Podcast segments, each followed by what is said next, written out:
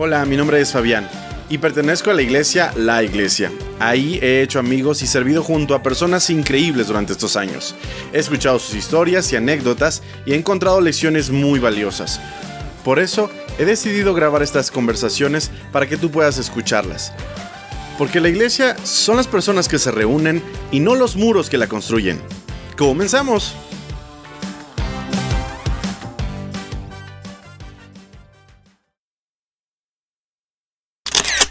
Hola gente? ¿Qué tal? ¿Cómo están? Sean todos bienvenidos a un nuevo episodio de su podcast Backstage. Esta semana ya no se los puedo ocultar, ustedes lo ven en la imagen del episodio con ustedes.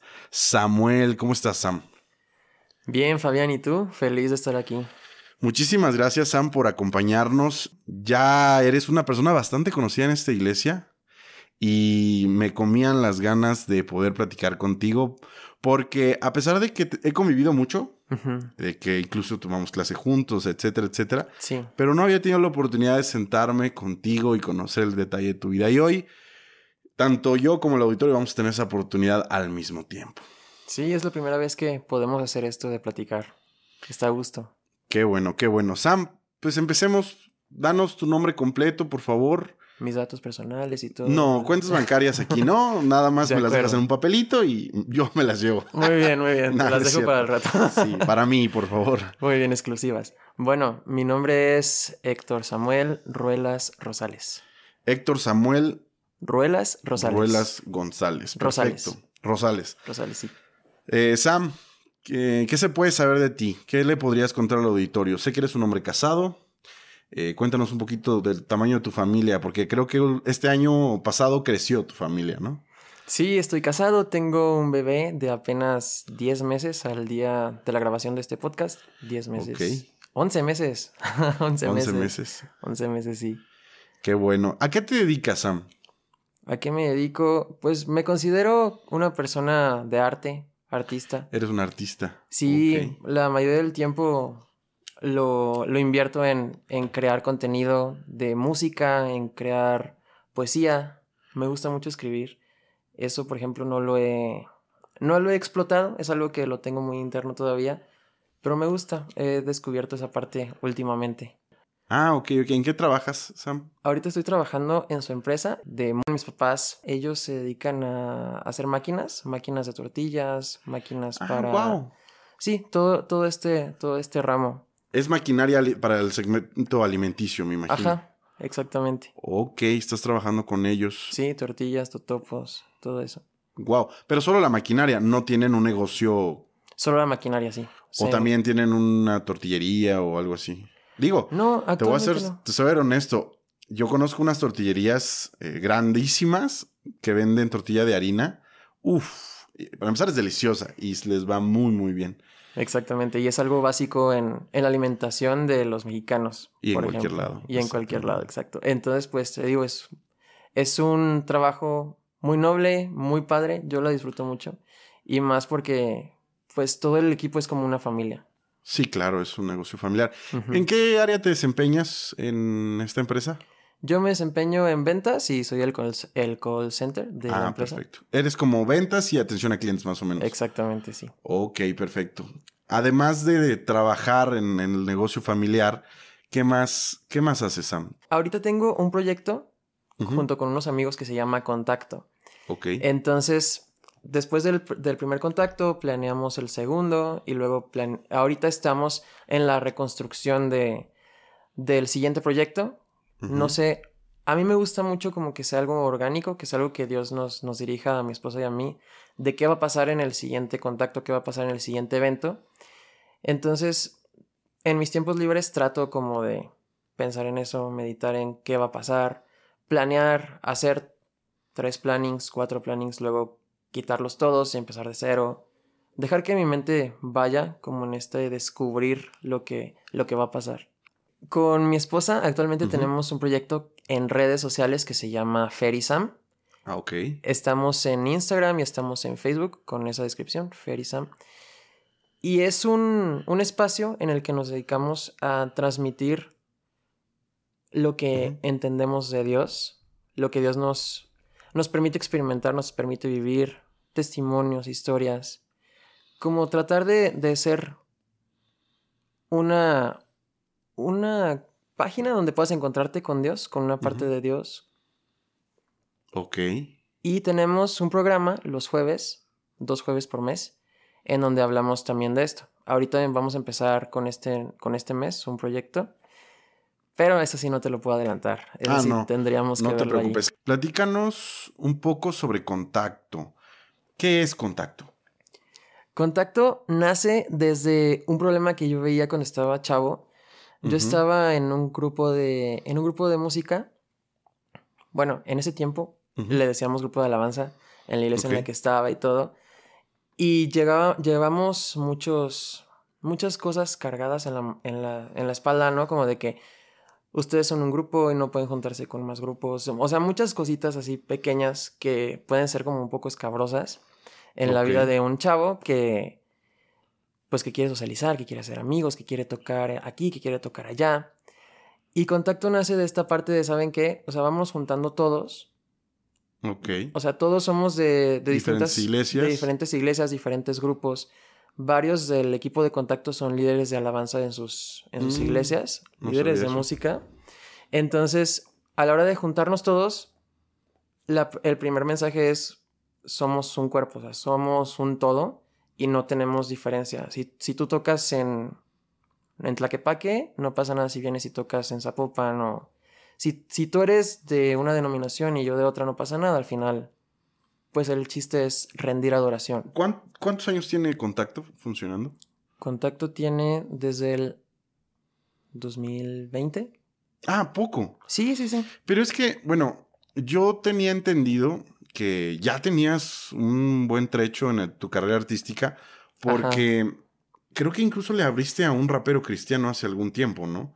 Le Ah, abriste sí. un concierto, entonces digo, ya para abrir un concierto, este, dije, no, le va muy bien, ya tiene mucho tiempo. Cuéntame un poquito de eso.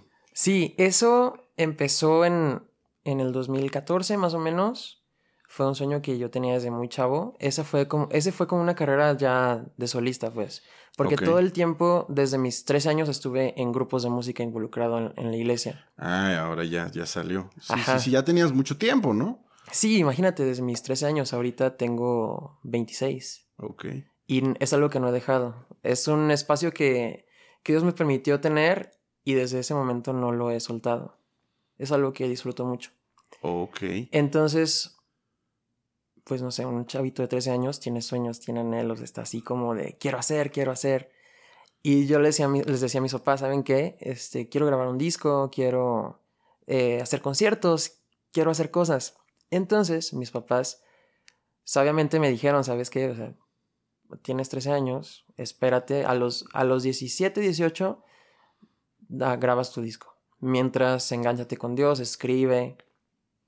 ¿Tú escribes tus propias canciones? Sí, sí, yo escribo mis propias canciones.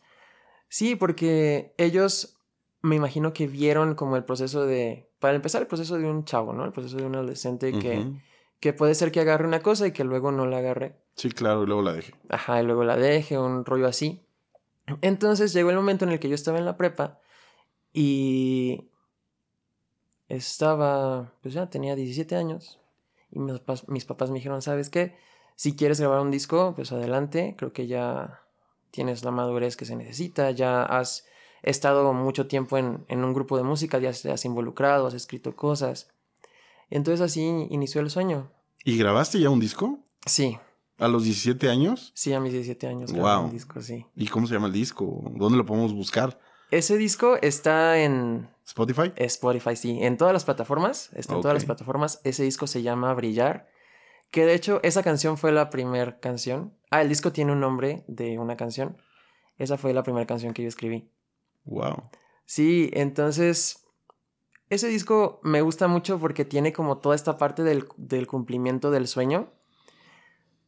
Y está muy, muy, ¿cómo se puede decir? Conducido. Sí, es, claro. es un producto muy, muy conducido por el productor. Wow. Entonces trabajamos mucho junto con el productor y todo. Me acuerdo que fueron 10 horas de grabación. Estuvo padrísimo. Yo, yo estaba viviendo el ¿Cuántas sueño. canciones tiene el disco? Esa, ese disco tiene 10 canciones. Wow. Te prometo que me voy a dar la tarea de escuchar las canciones Va. y vamos a cerrar el episodio con una de tus canciones. Es más, escógela ahorita de una vez. ¿Qué canción quieres con la que cerremos? ¿De ese disco? O, de bueno, de la que tú quieras. Me gustaría mucho que cerremos con la última canción que, que sacamos. Bueno, que saqué. Ajá. que se llama Quiero sincronizarme a tu latido. Ok, la Es voy a buscar lo en, más reciente. en YouTube Va.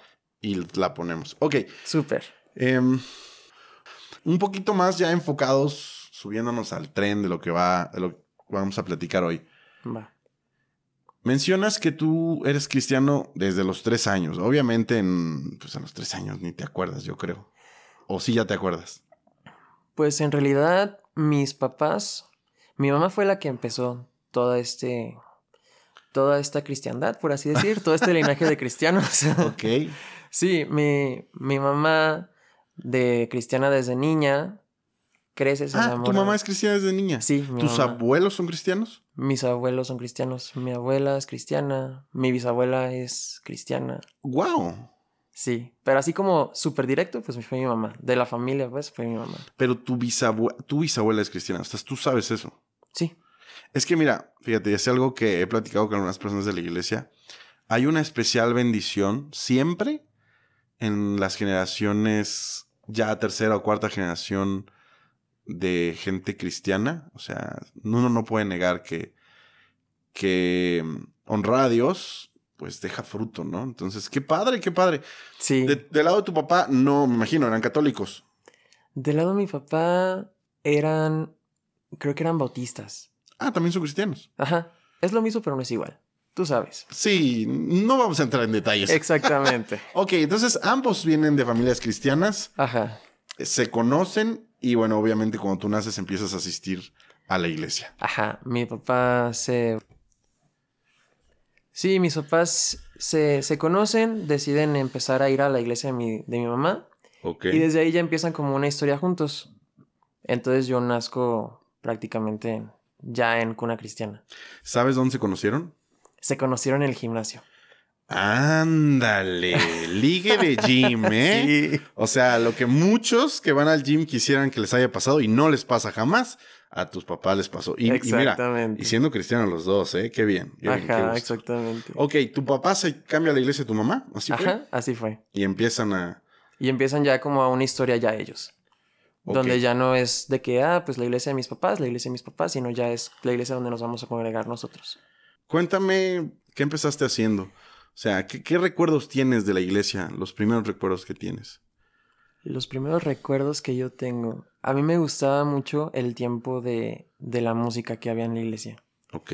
Cuando me voy a recuerdos así de, de, uh, cuando estaba pequeño, me acuerdo mucho del grupo, de ese grupo así con faldas y todo el rollo. Faldas, Ah, era- panderos, batería. ¿Era iglesia de, de la que ibas con falda? ¿Las mujeres iban con falda? Las que tenían que estar en el altar sí iban con falda. Ah, ok, ok, ok. Sí, todos los demás podíamos ir como, como sea, pero los del altar sí tenían como un cierto parámetro. Sí, sí, sí, sí. Algunas cosas que guardar. Ok, entonces tienes muy fresco en la memoria los panderos, la danza. Todo lo extravagante, ¿sabes? Así como los coros, todo ese rollo. Y dices que te incorporaste por primera vez a un equipo de alabanza, ¿a qué edad? A los 13 años. Ok, ¿y qué tal? ¿Cómo te fue? ¿Qué recuerdas de esas primeras ocasiones? Fue muy bonito. Éramos la esposa del pastor, el pastor y yo. Así. ¿Los tres cantaban?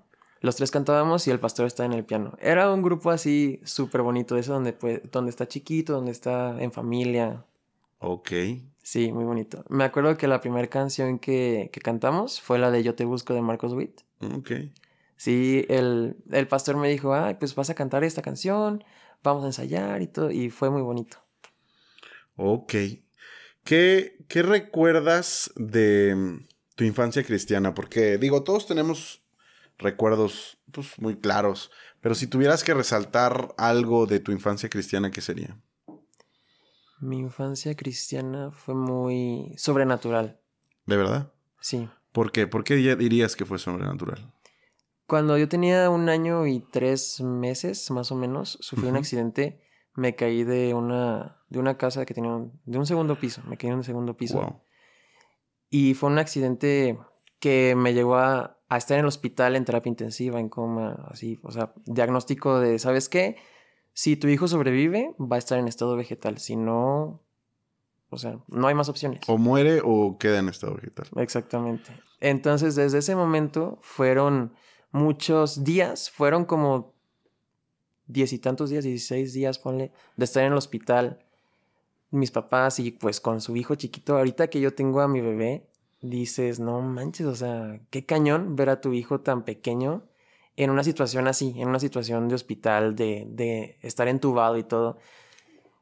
Y wow, o sea, fue, fue muy sobrenatural, porque para empezar, ya ves el diagnóstico, ¿no? Era estado vegetal o si no, pues no hay más. Gracias a Dios, salgo del hospital caminando, no, no, o sea, con la capacidad para poderlo hacer, porque pues no caminas, ¿verdad? Un niñito tan pequeño no camina. perdóname que haga unas preguntas, pero a lo mejor lo, ameritan. ¿A qué edad dices que te ocurrió esto? Cuando tenía un año y tres meses. Ah, o sea, estabas muy bebé. ¿Y tú tienes idea de cómo sucedió esto? Ahí me lo han contado. Fue en un descuido. Fue, pues, fue un accidente. Fue un accidente, fue un accidente. Y eh, bueno, de alguna manera sales de terapia, o bueno, de terapia intensiva, o sales del hospital y pues empieza un proceso de recuperación. Me imagino que en sí el hecho de que haya salido ya había sido un milagro, ¿no? Claro, exactamente. En sí el hecho de que haya salido fue un milagro. Si quieres, cuéntanos tú. Salgo con un ojo metido, con el ojo izquierdo metido, con una mi pareja izquierda o con el lado izquierdo paralizado. Ok. Salgo así. Y pues obviamente mis papás fueron así como de, ok, después de aquí, ¿qué va a pasar? Los doctores les habían dado teléfonos, les habían pasado direcciones de personas que podían ayudar, personas que podían ayudar en el proceso de, de recuperar toda la capacidad. Porque el accidente lo que provocó fue que se perdiera parte del cerebro. O sea, se abrió la cabeza y salió. En el golpe salió masa encefálica, se le dice, en términos de medicina. Entonces, toda la parte psicomotriz y, muchas partes se, fueron ahí y se tenían que recuperar, se tenían que hacer conexiones nuevas. Wow. Sí, tenía que, pues obviamente la, la, parálisis del lado izquierdo se tenía que, que activar de alguna forma, la parte visual se tenía que recuperar, la parte del lenguaje, pues fueron, fue un proceso, fue un proceso de 13 años. Entonces prácticamente mi infancia fue de la escuela a las terapias y de las terapias a tu casa y a dormir. Y así. Eh, no fuiste de las de tu casa a las terapias, dices, ¿no? De la pues a la escuela. Hasta eso pude estar en una escuela bilingüe y todo. De hecho, el kinder la, pasé en una escuela bilingüe. Ya después en la primaria fue sistema Montessori donde era un sistema un poco más personalizado, en el que yo podía estar más en contacto con el maestro y más a las necesidades, pues, y todo. Ok. Pero fue muy normal, o sea... O sea, realmente tuviste una educación normal, ¿no? Sí, prácticamente normal. Ok. Em, Sam, supongo que tú no, no tienes memoria de absolutamente nada hasta que, pues me imagino que empiezas a estar en tus terapias, ¿no? ¿Cuáles son tus primeras memorias de tu vida? ¿Cuáles son las primeras memorias de mi vida? Obviamente no recuerdas el accidente, por eso lo digo. No recuerdas el accidente e incluso creo que no recuerdas ni siquiera los primeros años de recuperación. No. ¿En qué momento tú empiezas a, recordar? Algo que pasó fue que, pues en todo el proceso de terapia, yo tenía como siete años, ¿no? Ya siete años de avance, ya estaba en, la, en primero de primaria y yo iba a clases de equitación para el equilibrio y todo esto. Sucede que en una clase me caigo del caballo y me rompo el brazo derecho. Wow. Esa fue como la primera vez que yo dije, no manches, o sea, está, está cañón la cosa, porque pues toda mi vida, para mí en el cuerpo que yo vivía, pues era algo normal, ¿no? Era algo... Sí. Pues así era, ¿no? No, no había como comparación con alguien más. Pero el brazo derecho era mi brazo bueno, el brazo chido. Entonces el no tenerlo, el tenerlo enyesado, el tenerlo paralizado, hizo que el brazo izquierdo se empezara a activar y todo. Y empecé como a experimentar esta parte de, de órale, o sea, si hay cosas que necesitan pasar. Yo creo que ahí fue cuando yo cobré conciencia de... De lo que estaba De lo que estaba viviendo, de lo que estaba pasando. Porque fueron dos meses, creo, dos, tres meses de estar con el brazo enyesado para que se recuperara y todo. Digo, sé que la pregunta puede ser hasta tonta, pero ¿cómo, cómo fue vivir así? O sea, tus recuerdos de infancia, ¿cómo son alegres? ¿Son difíciles? ¿Qué pudieras decir? Yo, la verdad, podría decir que lo disfruté. ¿Sí? Sí, porque gracias a Dios en mi familia no hubo, no hubo como un de, ay, pobrecito, ¿sabes? Ok. Fue muy normal mi vida. Así eran las cosas y no había como una distinción. Sí habían cuidados que ya después me di cuenta, pero en ese momento cuando estás chiquito no no pasa como esta parte de distinción que hacen. Entonces Ok. yo disfrutaba disfrutaba mucho. Soy soy muy de disfrutar las pequeñas cosas. Me acuerdo que íbamos mucho a Vallarta, eso sí lo tengo muy presente, que íbamos como pues muy seguido a la playa, muy muy seguido. Me acuerdo de estar con mis abuelos, con, con mis papás, con mis tíos. O sea, fue, fue muy padre. Entonces, digamos que la recuperación no fue dolorosa, por así decirlo, ¿no? Porque No. digo, a lo mejor de entrada, lo primero que me imagino es que fue a lo mejor un poquito dolorosa la recuperación, o difícil, o problemática. No, ¿verdad? O sea, fue algo que de alguna manera fue llevadero. Sí, fue llevadero. Sí, las terapias, hay- habían terapias cansadas. La terapia visual, por ejemplo, recuerdo que sí terminaba cansado. Porque son muchos movimientos con los ojos y es muy fíjate aquí, fíjate acá. Y pues fijabas la vista, ¿no? En mi caso yo fijaba mucho la vista y terminaba cansado.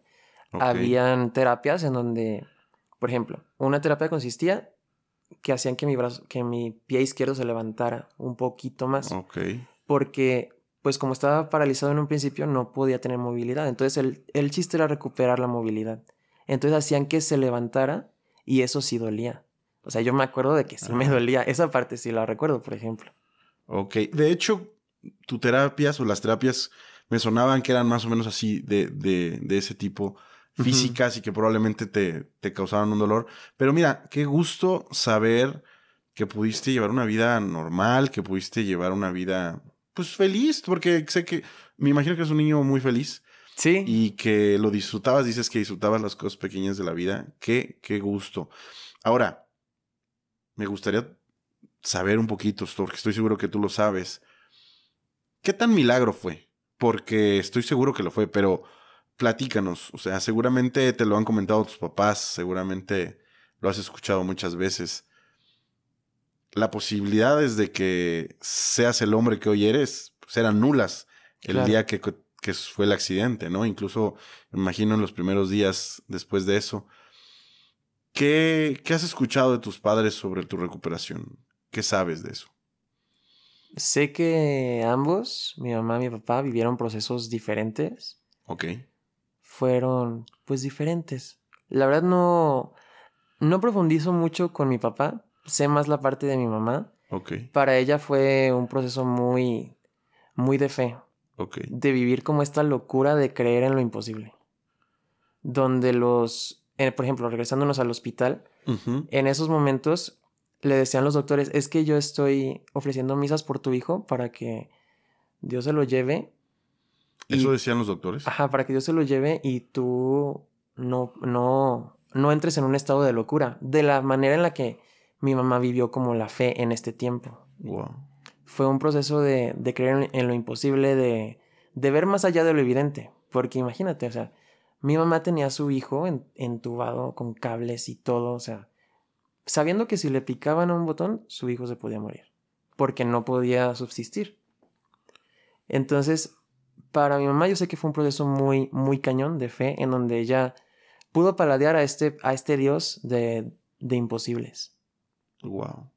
Wow. En algún momento escuché una prédica tuya eh, cuando estábamos eh, en los primeros semestres de la licenciatura. Sí, eh, y justamente hablabas sobre eso. Hablabas sobre que tu madre decidió aferrarse a lo que pues la ciencia, la medicina en ese momento pues la desahuciaba, ¿no? sí, Eh, también en su momento escuché que hubo mucha oración de parte de tu mamá por tu vida durante los años de tu crecimiento y de tu recuperación. sí. Y hoy día haces cosas que, pues, a lo mejor nadie se imaginó, ¿no? Tienes Sí. una vida pues que muchos quisieran, que muchos quisieran tener. Tienes un buen trabajo, tú tienes tu carrera, eh, tienes tus hobbies, tienes una familia, eh, eres un hombre bastante completo y yo estoy seguro que mucho tienen que ver las oraciones de tu mamá, de tu familia y que qué padre, ¿no? Qué, padre que, que, todo eso se pudo dar. A partir de que tú empiezas a crecer en secundaria y prepa, cuéntanos un poquito cómo es ahí tu vida. ¿Cómo, cómo vives eso? Ok, llegué a la secundaria y sí hay una gran diferencia de cosas que tienes que hacer en la escuela de primaria a secundaria. Ya hay más materias, ya hay más cosas. Entonces, se, se tomó la decisión de dejar las terapias y reemplazarlas por ejercicio. Ok. Por natación, por, por ejercicio. Que prácticamente pues fue natación. Y he hecho pesas, he hecho, he hecho pesas, natación, pero siempre vuelvo a la natación, es más Amigable. Es más amigable para articulaciones, para todo. A mí me gusta mucho, lo disfruto bastante. Entonces, se tomó esa decisión de, de cesar como las terapias y empezar a vivir como más, como más un chavito. Ok. De, va a la secundaria, va a hacer, sus cosas, su tarea, va a la natación en mi caso. Y ya. eso era como, eso era como toda mi vida en el momento. Y eso se abrió la posibilidad de que yo estuviera más involucrado en la iglesia. Ok. Ahí pues estoy hablando que en la secundaria yo entré a los 13 años y a los 13 años me involucro en la iglesia. En un sentido, ajá, con la música, en un sentido más, más de presencia, más de presencia, porque en los grupos por lo general son ensayos y son reuniones y es, son horarios y todo, y ya me pude involucrar un poco más. Porque yo estaba estaba muy enamorado del proyecto de la iglesia. Ok. En un sentido de.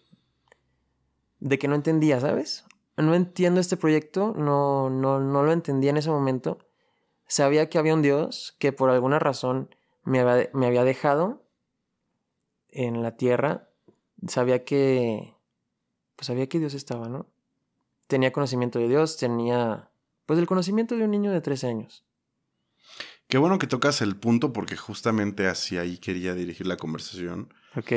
Em, ya conocimos tu vida, ya conocimos tu contexto, ya conocimos quién eres.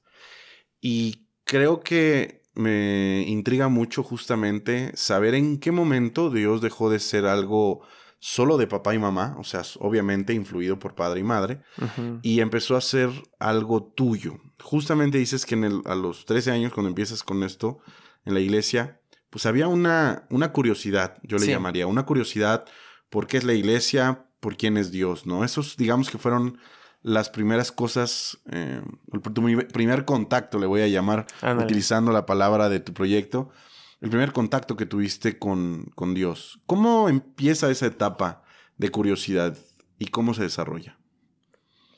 A mí me gustaba mucho la música, me gusta, me gusta mucho. Me gustaba mucho escuchar las canciones, y cantar. Me gustaba cantar. Ok. La iglesia era un lugar en donde yo podía cantar, donde podía expresar este talento.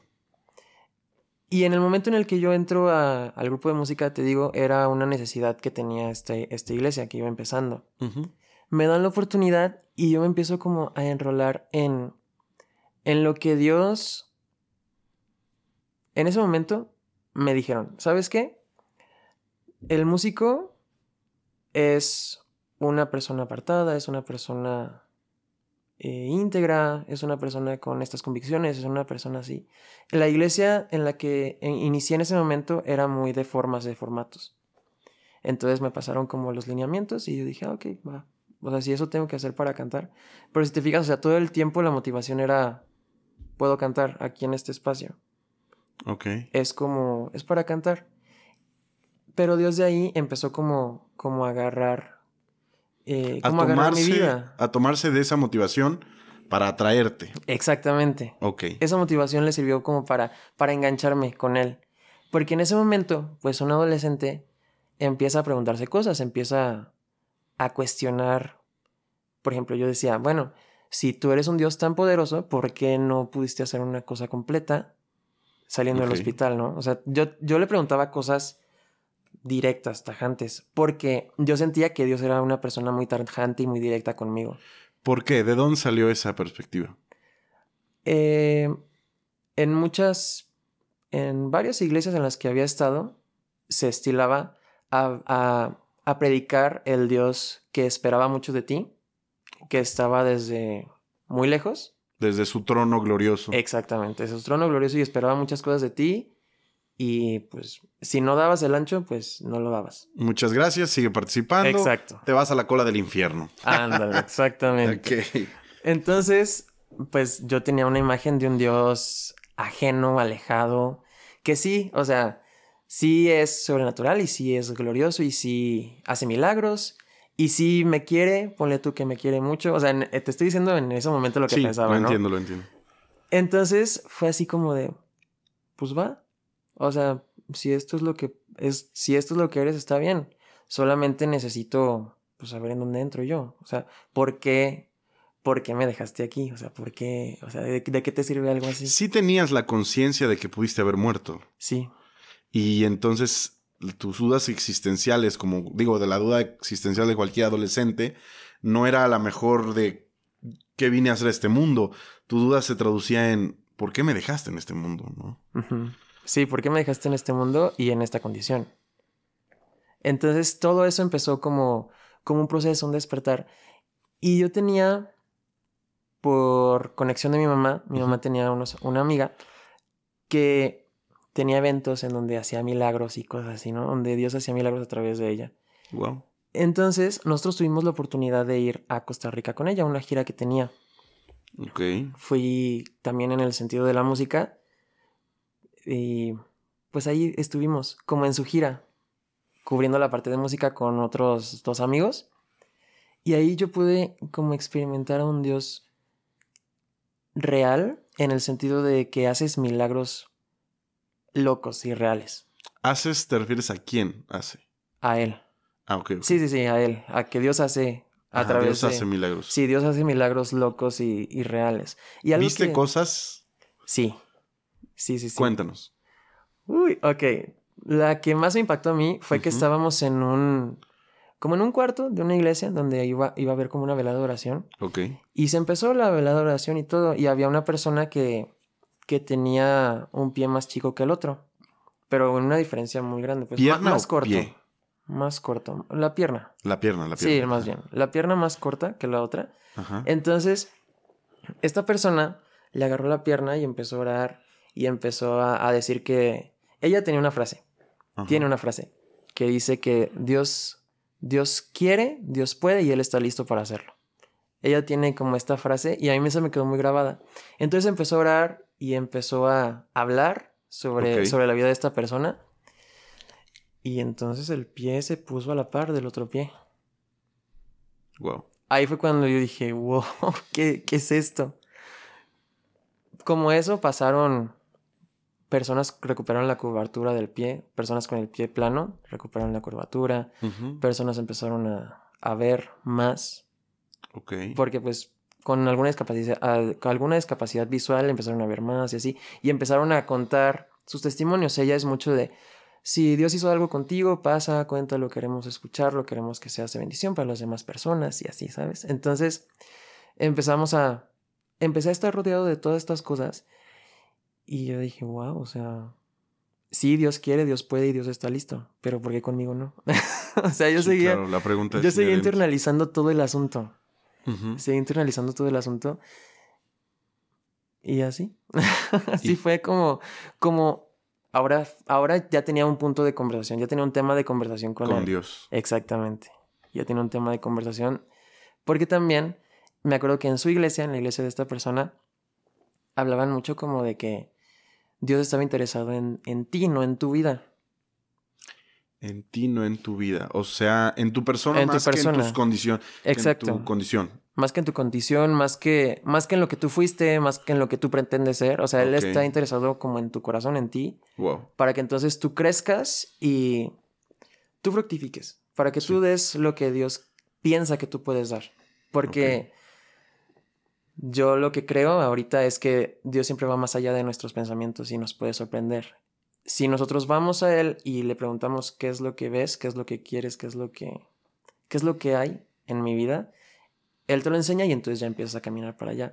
Pero para que yo llegara a esto tuve que hacer como muchas reconstrucciones acuerdos, sanar cosas, de aceptar, ok, si en la historia, si en la historia que tú tienes preparada para, para mi vida, para la vida de las personas en las que vas a tocar a través de mi vida, yo soy así, o sea, yo necesito estar así, pues va.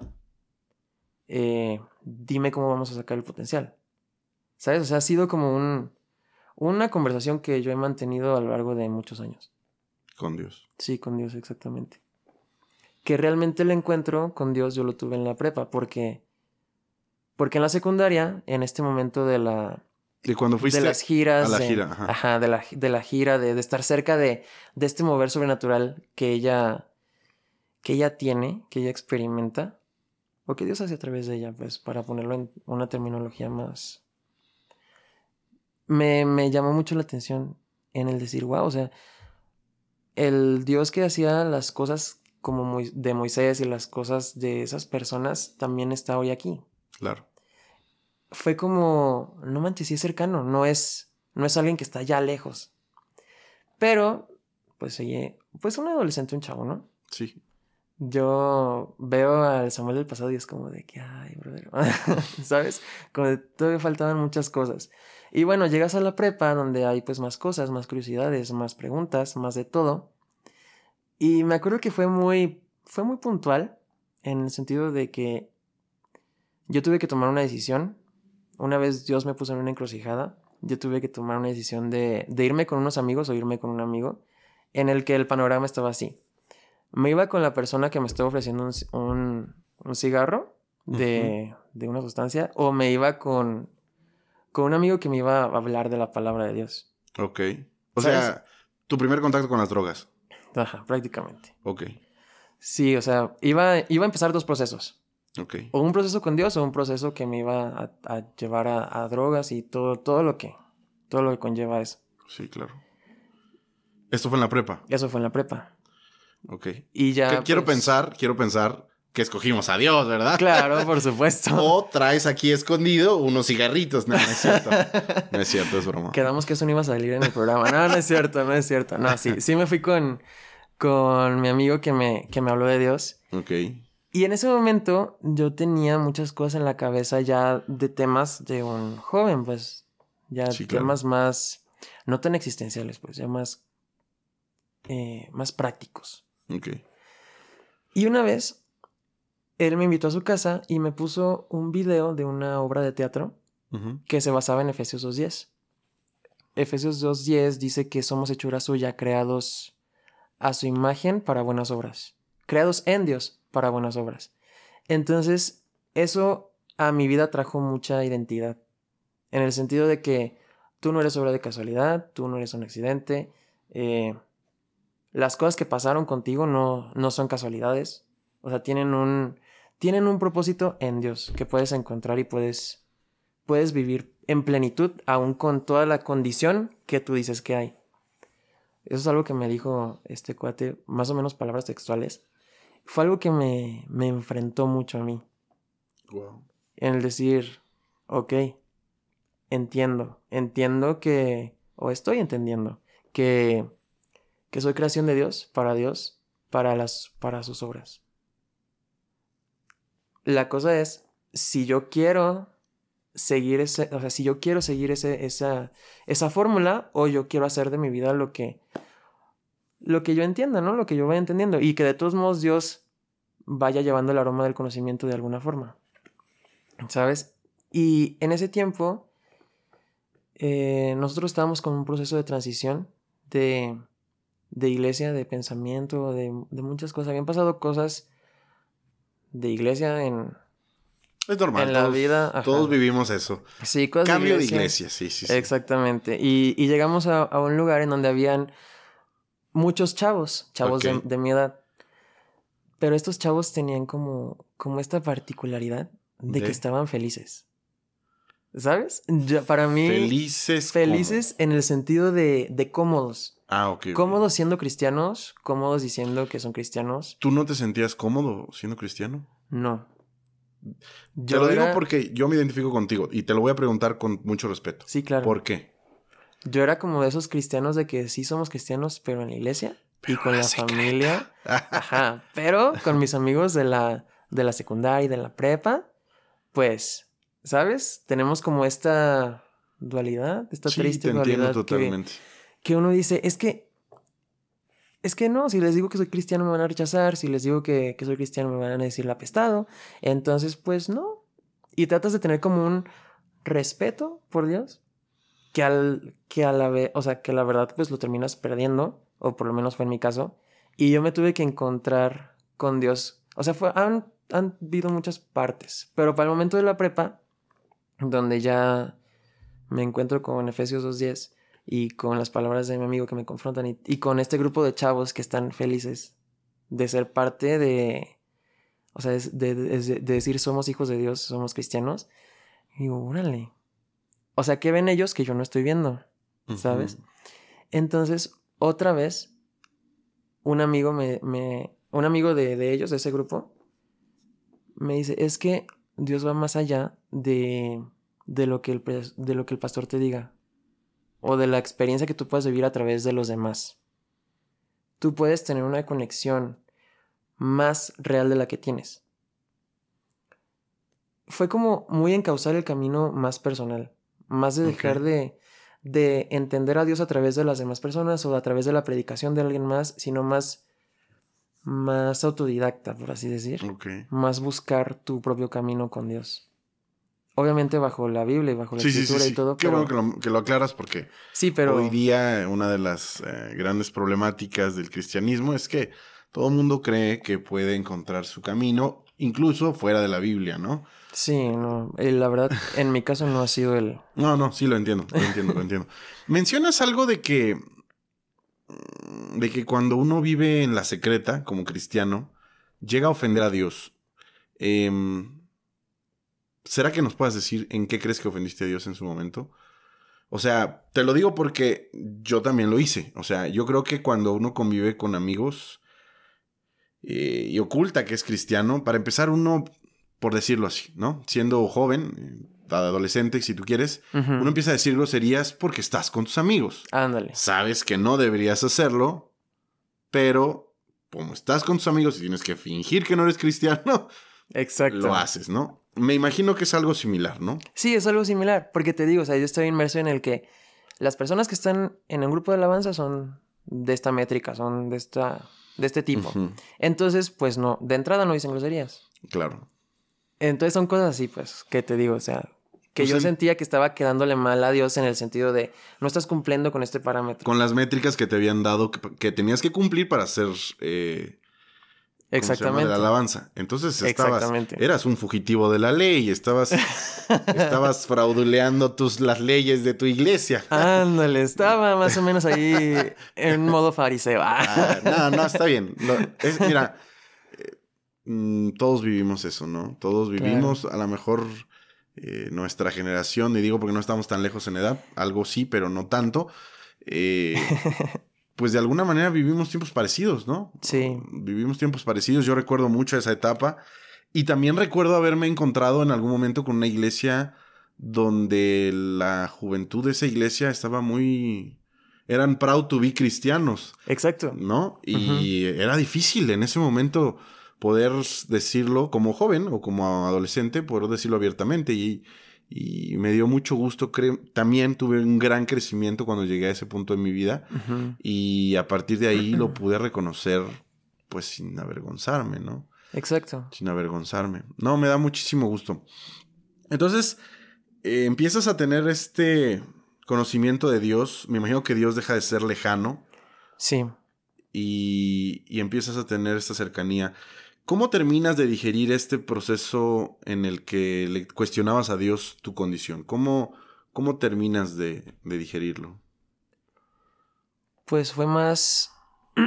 fue más como el hacer las paces conmigo. Ok. No tanto con él, porque yo entendía que dentro de, de su gran plan, así es como. Así es como se necesita, no sé. No sé, es algo que no, no, no sé cómo traducirlo bien para que quede como súper claro, pero en el sentido fue como que primero no culpar a Dios. Ok, sí, claro. No decir tú, tú quisiste esto. Tú me tiraste, Tú ¿no? me tiraste, ajá, exactamente. Tú me hiciste pasar por todo este rollo y pues, ah, ¿por qué? ¿Sabes? Fue más como de, ok, sí, fue más interno. Sí, probablemente hayan muchas cosas físicas que no podrías hacer. Si quisieras, te, te gustaría hacer más cosas, si te gustaría ser diferente, pero no es así. No en el sentido de que no pueda llegar a ser mejor, sino en el sentido de que en este momento está bien como es, Ok. ¿sabes? Porque... Est- o sea, eso me gusta, eso me gusta, eso que dijiste. No sé cómo pudo ser, ni cómo me gustaría que fuera, Ajá. pero como es hoy, está bien. Sí, o sea, como es hoy está bien, en el Está sentido de que lo que hay puede ser mejor, pero estás cómodo con eso. Ok. Obviamente hay una necesidad de superarse desde siempre. En mi vida ha habido como esta parte de se puede mejor, se puede mejor, se puede mejor. Soy muy meticuloso, me gusta, me gusta como ver las cosas hasta que queden lo más, Perfectos. por decirlo, ajá, lo más perfecto que, que se pueda de, de acuerdo a mi per- perspectiva. Entonces, para empezar, dentro de todo eso yo tuve que aceptar que estoy bien, Ok. que yo soy lo que Dios dice que es así, perfecto, para este momento. Ok. Puede mejorar y todo, pero en este momento, pues así es, así está bien. ¿Sabes, Sam? Em, obviamente lo que te pasó a ti no es comparable, pero yo creo que muchos jóvenes en nuestra vida hemos cuestionado a Dios por qué vi- vivimos donde vivimos, por qué crecimos donde crecimos, bajo las condiciones, etcétera, ¿no? O sea, y igual que tú, yo también me tuve que, que cuestionar a Dios por qué, ¿no? O sea, Ujú. ¿qué, te- qué onda? ¿Por qué te olvidaste de uno? Ajá, como Si que se te tanto me olvidó este querías, detalle. Si tanto me querías, ¿dónde estabas cuando...? Pero mira, Exacto, una de las, de las conclusiones a las que yo he llegado igual que tú, es una, no es culpa de Dios. Exactamente. Eh, Dios me ama desde el momento an- antes in- inclusive que yo fuera concebido, estoy seguro de él. Dios pensó en mí, Dios me diseñó, Dios conocía mi corazón. Y las condiciones en las que viví o lo que pude haber experimentado en mi vida. Dios no lo deseó. O sea, Dios no deseó que yo viviera eso, ¿no? Que no sufriera de esa manera. Porque si fuera de otra manera, pues sería un Dios cruel. Dios, el cual no tengo, no tengo un Dios cruel. Exactamente. Y de alguna manera las cosas pasan en la vida porque este es un mundo caído, porque este es, y a lo mejor eso es una palabra muy cristianoide, pero eh, este es un mundo, pues, donde hay vida y muerte, donde hay enfermedad, donde hay destrucción, Y nadie está exento. y nadie está exento exactamente, ¿no? Pero hay otro factor. Tampoco, también en algún momento traté de olvidarme eh, esa teoría que nos decían cuando éramos cristianos pequeños, de que Dios te había hecho eso para que tú salvaras a otros en tu misma condición, ¿no? O, o que Dios te había permitido, da lo mismo, palabras más, palabras menos, sufrir Sí, sí. eso para que tú en algún momento bendijeras a alguien.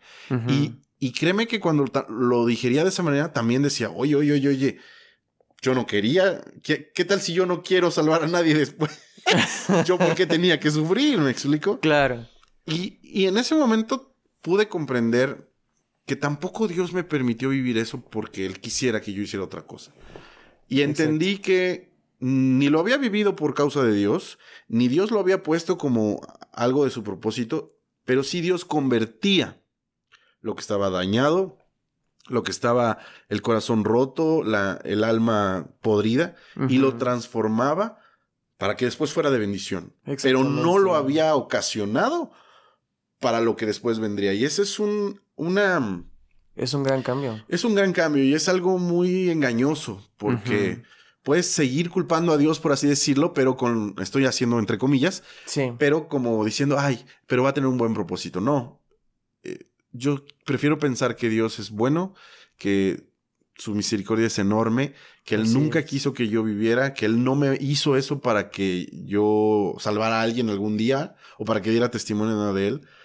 Sin embargo, sí Él transforma y Él toma lo sucio y toma lo dañado y, ideal, y de eso hace algo hermoso. Exacto. Tu vida, Sam, lo digo con toda sinceridad, es algo hermoso delante de Dios. Eh, la vida de cada persona que Dios transforma es hermosa. Sí. Y si tú quieres también, puede servir como testimonio para bendecir a alguien más. ¿Sí me Sí, explico? Pero ya es un opcional, uno, ya, ya no es algo como que, Como que tengas que. como que tengas que, ¿no? Y como que. Dios hizo una cosa para que se diera la otra. Me encanta, me encanta platicar contigo estas cosas, Sam. De verdad. Sí, por supuesto. Ok, Sam, mi estimado. em, pues no sé, me encantaría que para finalizar nos contaras un poquito de cómo llegaste a la iglesia. Llego a la iglesia porque vi en redes que tienen la licenciatura. Ah, ¿llegaste en ese momento? Exactamente. Fue, fue muy bonito porque el, el 19 de enero, creo que fue el 2019, 19 de enero del 2019, fue la primer clase. Y Ok. la primer clase, la primera materia y todo eso, ¿no? Y ya, pues yo vine. Pero ese día también me casaba al civil. Ah, no sabía eso. Sí, fue como... Yo tengo muy marcado ese día, muy presente, porque fueron como dos cosas muy padres. Empecé como el proceso en la licenciatura de teología y también el proceso de, de vivir casado y del matrimonio y eso. Wow. Sí, entonces, ese día vine, estudié en la mañana y en la tarde me casé. Ándale. Así. Qué, qué genial. Sí, y realmente, pues, en ese momento yo me acuerdo que estaba en una transición otra vez, pero ya por problemas más... mm, pues como lo mismo, es lo mismo, ajá. Y, pero ya involucraban más a mi esposa y me involucraban a mí y fue un rollo así medio feo. Pero, y me acuerdo que en ese momento la licenciatura tenía el requisito de llevar una carta de tu pastor de que él te estaba avalando. O sea, está- que- estabas teniendo problemas en la iglesia donde estabas. Exactamente. Ok.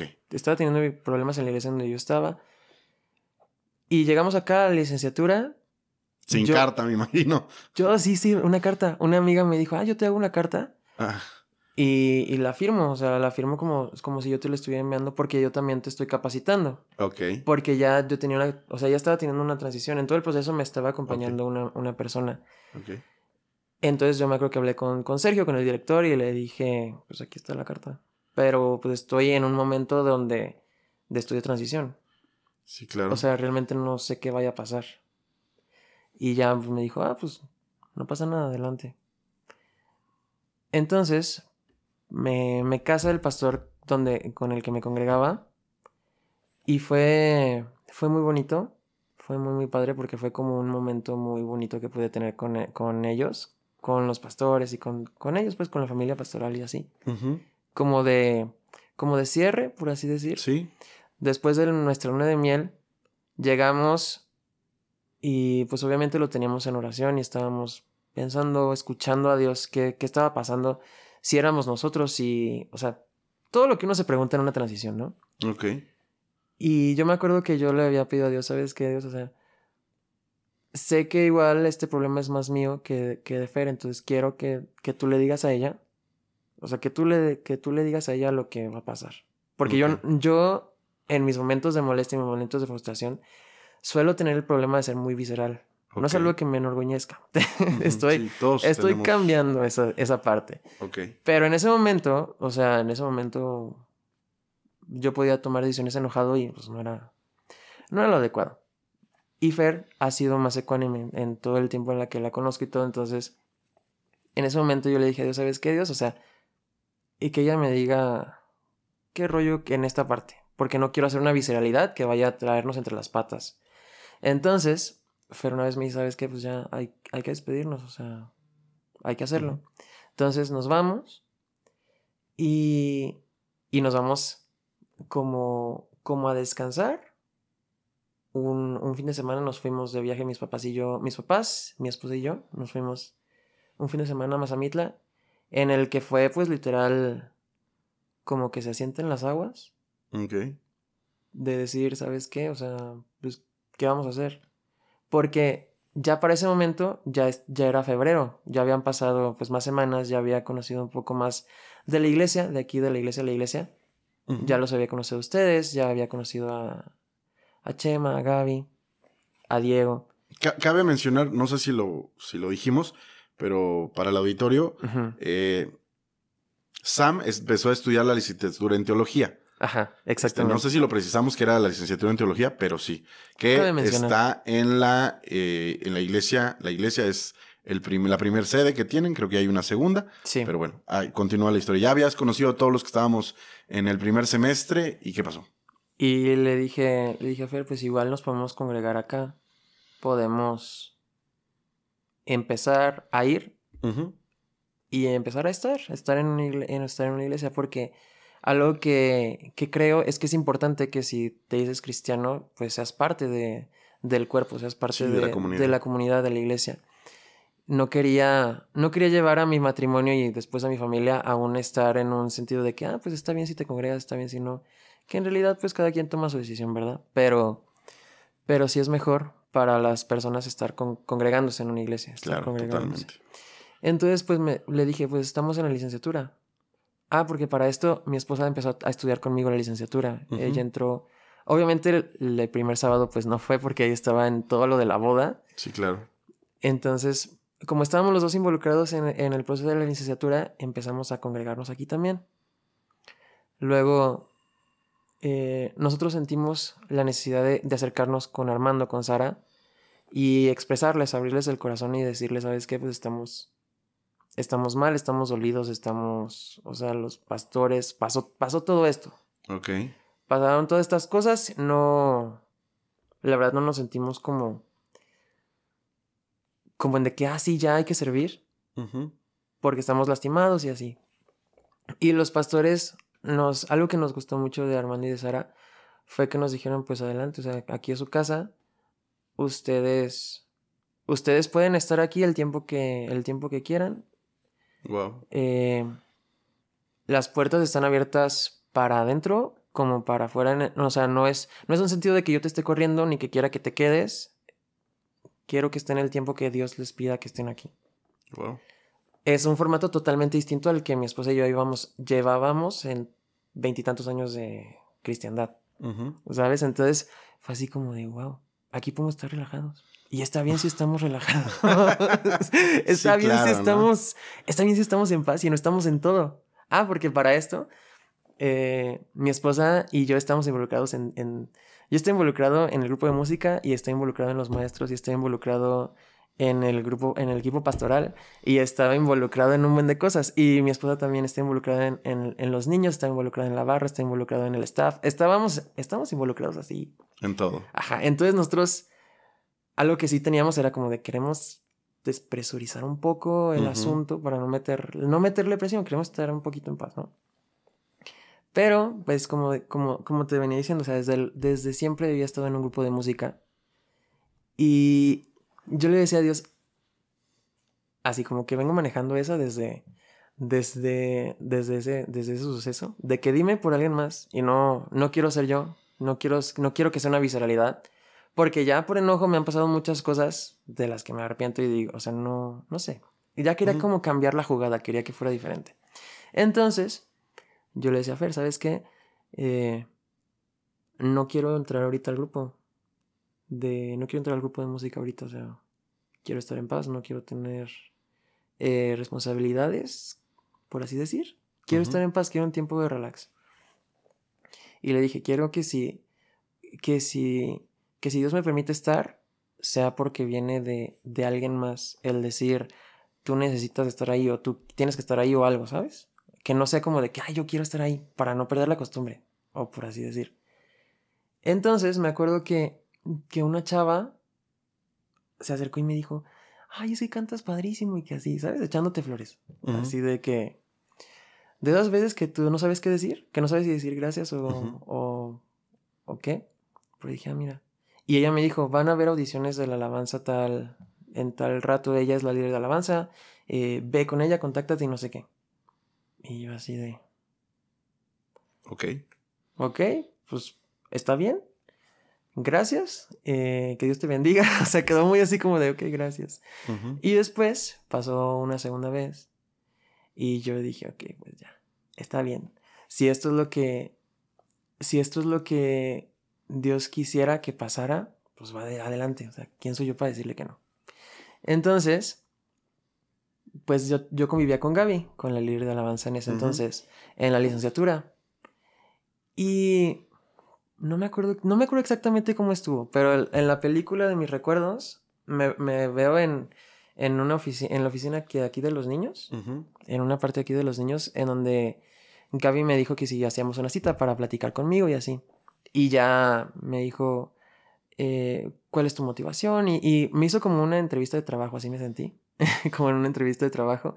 Y ya me dijo las fechas, la fecha de la audición, me dijo como el proceso, me platicó del proceso que iba, que iba a pasar para, para entrar al grupo de música. Algo que me dijo fue de que aquí no se llama grupo de alabanza, aquí se llama grupo de música. O sea, empezó como a cambiar terminología y no sé. Y yo así de, ok, está bien, no pasa nada. Y ya vine y hice, hice la audición. Me acuerdo que la audición fue muy mala. Fue muy divertida, pero fue muy mala. Eh, tenía que cantar la canción esta de Y me llamaste y yo resucité. Y tenía que traer audífonos y tenía que, no sé, un montón de cosas. Llegué sin audífonos. Estaba todo friqueado en ese momento. Eh, Gaby me estaba dando instrucciones por los audífonos. Yo me los quité porque no. ¿Sabes? O sea, fue como un medio súper raro para mí el estar cantando con audífonos en, en, un grupo y así, porque todo lo había hecho en, en, en una forma más orgánica, por así decir. Sí, claro. Entonces, ya Gaby dijo, ah, está bien, a, muchos les pasa esto, que no sé qué. Total, eh, entro al grupo de música y empieza un proceso en el que teníamos que, tenía que venir a ver, el, a ver el, ensayo y ya poco a poco se iba a ir pasando el, proceso para entrar a, a cantar.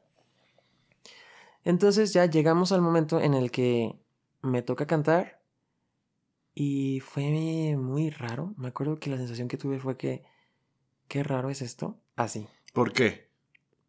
Porque para empezar era como un modo superandi que no, nunca había probado. Teníamos un body, teníamos audífonos. Eh, Gaby me estaba eh, dando instrucciones eh, mientras estaba cantando. No sé, fue muy como raro. Fue, fue un, un modo superandi nuevo. Ah, nuevo, nuevo para ti. Ajá. Totalmente, sí. Entonces fue así como, qué raro es esto. Pero hoy día lo dominas con, mm, pues, singularidad, ¿no? O sea, la verdad, eres muy bueno en lo que haces. Gracias, Fabián. Creo que es el que, uno de los que más canta. Sí. este... Había escuchado que tú y Ana Barbas son... El monopolio. No, no, no, no. pero que son uno de los que más, son de los que más cantan, ¿no? Sí, sí, sí, sí. Entonces, bueno, ya esos tiempos donde no sabías cómo hacerle quedaron atrás. Sí, gracias a Dios he aprendido mucho. Eh, pues he tenido mucho coacheo, tanto de Gaby como de, de Aris, de todos, de todo el, del todo el grupo.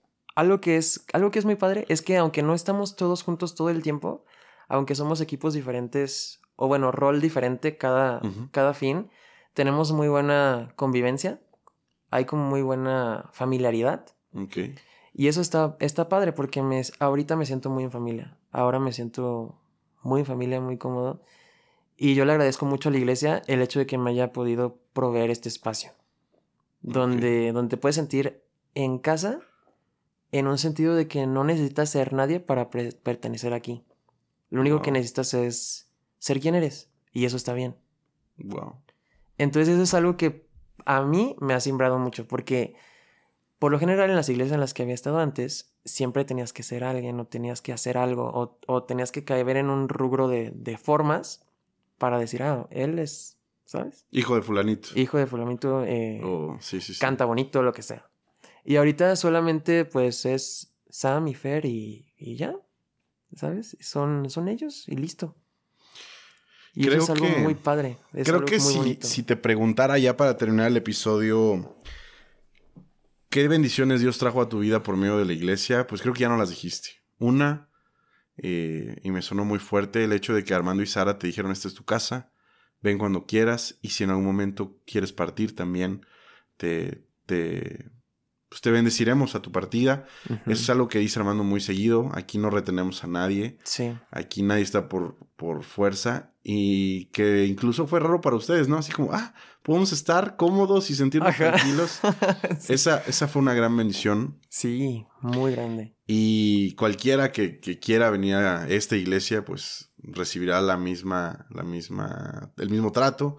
Claro. Eh, otra cosa que me suena mucho es que no necesitas ser nadie, ni venir de ningún lado, ni traer recomendaciones, ni cartas para servir. Eh, yo también estuve en, iglesias, pues que no, no es cuestión de, de, hablar mal, sino pues había cierta predilección por, por si traías cierto historial Claro. o cartas de recomendación o etcétera. ¿no? Y ahora, bueno, aquí la verdad, eh, algo que Armando y Sara siempre han dicho es que cualquiera puede servir, ¿no? Prácticamente en tu primera o segunda visita, si quieres ayudar, pues siempre habrá algo que hacer. No necesitas, digamos, llenar un formulario y decirnos quiénes son tus generaciones pasadas y Ver tu Eh, currículum espiritual. Exactamente, ver si andas muy pecador o no. Digo, siempre buscamos cuidar lo que hacemos, ¿no? Y Claro. nuestro testimonio, pero no hay como una investigación o como... Son, son cosas y formas que mm, Dios puso en el corazón de Armando y Sara y nos bendicen a todos, ¿no? Exactamente. Es un hogar, lo mencionaste, es una familia, nos sentimos cómodos, nos sentimos felices y Sí. aquí seguimos, ¿no? Así es. Aquí seguimos. Dicen que la gente vuelve a donde se sintió amada. Esa es una frase muy, muy de mundo. Yo diría que los cristianos permanecen donde se sienten amados. Y aquí estamos. Sam. Exactamente. Aquí estamos. Aquí estamos contentos. No sé si gustes eh, despedirte del auditorio, eh, decirles algo, invitarlos a la iglesia para terminar. Quedas cordialmente invitado, invitada a la iglesia. La verdad es un lugar increíble. Es un lugar donde puedes experimentar a Dios de una manera muy, muy orgánica, muy genuina, sin religión, que eso es algo muy padre en nuestros días. Y si nos, si nos topamos en algún momento, en, algún reunión, en alguna reunión, y nos saludamos, eso estaría muy padre también. Somos personas abiertas, somos personas que estamos para apoyarte, para ayudarte, para sostenerte cuando tú necesites. Y yo lo único que espero es que de este tiempo que hemos hablado, que has escuchado, te puedas llevar que Dios es un Dios que te ama con amor eterno, que te ama profundamente y que no, no tienes que ganarte su amor. Es un amor que Él te da porque, porque sí, porque te ama. Muchísimas gracias, Sam. Auditorio, ya lo saben, gracias a ustedes por escucharnos. Eh, Sam, es una bendición tener tu vida, es una bendición saber todo lo que Dios ha hecho contigo y lo que seguirá haciendo. Gracias por todo, gracias. Muchas a- gracias, Fabián. Gracias por la oportunidad. No te preocupes, nos estamos viendo la siguiente semana. Eh, un fuerte abrazo para todos, cuídense mucho. Chao.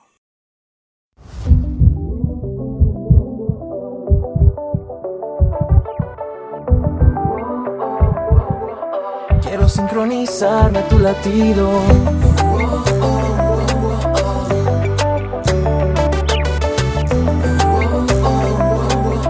Quiero sincronizarme tu latido.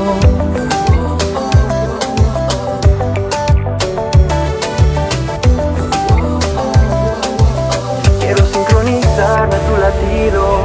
Que mi latir sea tu corazón.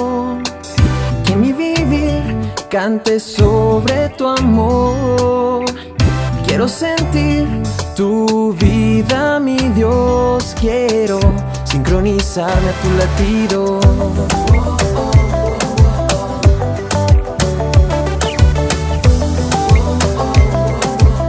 Quiero sincronizarme a tu latido.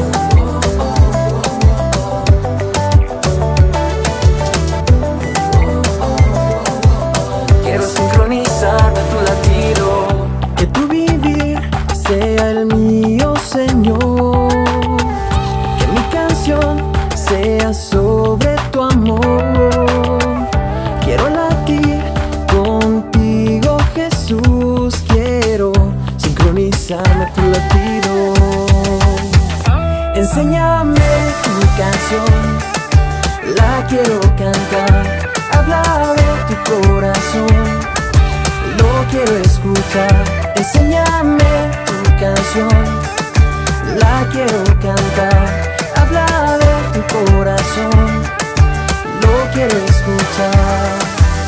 Quiero sincronizarme, quiero sincronizarme a tu latido, quiero sincronizarme. Quiero sincronizarme a tu latido, quiero sincronizarme. Quiero sincronizarme a tu latido, quiero sincronizarme. Quiero sincronizarme. Yo solo quiero sentir tu melodía, tu ritmo quiero vivir en todo tiempo que mi palpitar a ti se pueda sincronizar. Tu corazón yo quiero escuchar.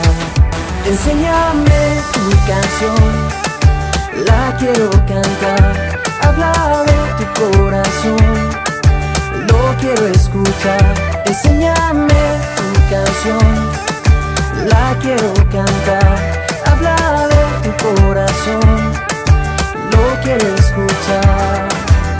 Quiero sincronizarme, quiero sincronizarme a tu latido, quiero sincronizarme. Quiero sincronizarme a tu latido, quiero sincronizarme. Quiero sincronizarme a tu latido, quiero sincronizarme. Quiero sincronizarme. Yo solo quiero sentir tu melodía, tu ritmo quiero vivir en todo tiempo. Quiero recostarme en ti y escuchar tu corazón latir cada vez que me dices un te quiero.